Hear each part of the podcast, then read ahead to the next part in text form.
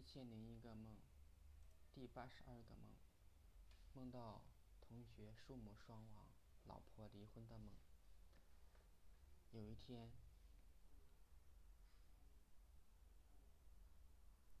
我跟小超、李广还有小柯坐在山脚下的凳子上，类似快餐店桌子和凳子一体的那种。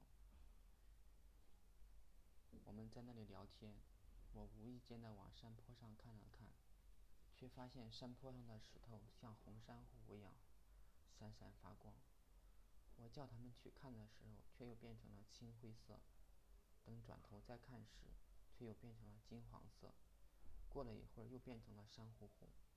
我感觉很奇很奇怪。这时，远处传来了直升机的声音。远远的看，直升机的探照灯照来照去，似乎在寻找什么。我感觉可能出了什么事，但是跟我们应该没有什么关系。哪知那直升机来到我们头顶，吊起桌子就飞快地往回飞。我能看见四周的景物飞快地后退，我们只能老老实实地抓紧桌子，这掉下去可能就没命了。最后，直升机带我们进了小超的家。他们家的门开着，我们叫了几声，却没有人应。我们来到厨房，眼看着快要撞到门框上，就稳稳地停下来。等我们看清厨房的时候，又飞快地飞向大厅。我们在大厅也没有看到人，就又飞向了其中一个房间，也没有人，就剩下最后一个房间了。房间里黑漆漆的，感觉比较阴森。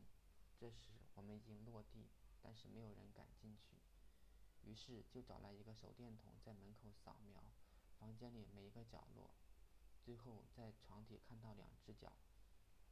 再往身上看，却发现是小超。只见他趴在床底一动不动。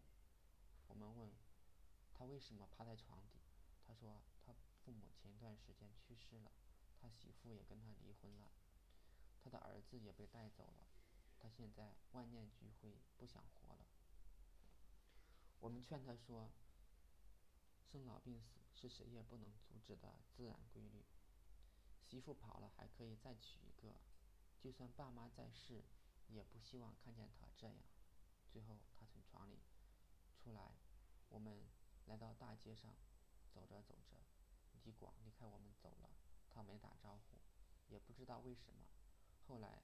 小柯也无声无息的不见了，只剩只剩下我和小超两个，似乎人到中年，年轻时候的狂热的理想已经破灭，最后发现自己只是一个普通人，深深的感到生活的不易，过得不能说不好，也不能说好，只能珍视身边人，回归家庭，但是亲人却一个个的离世。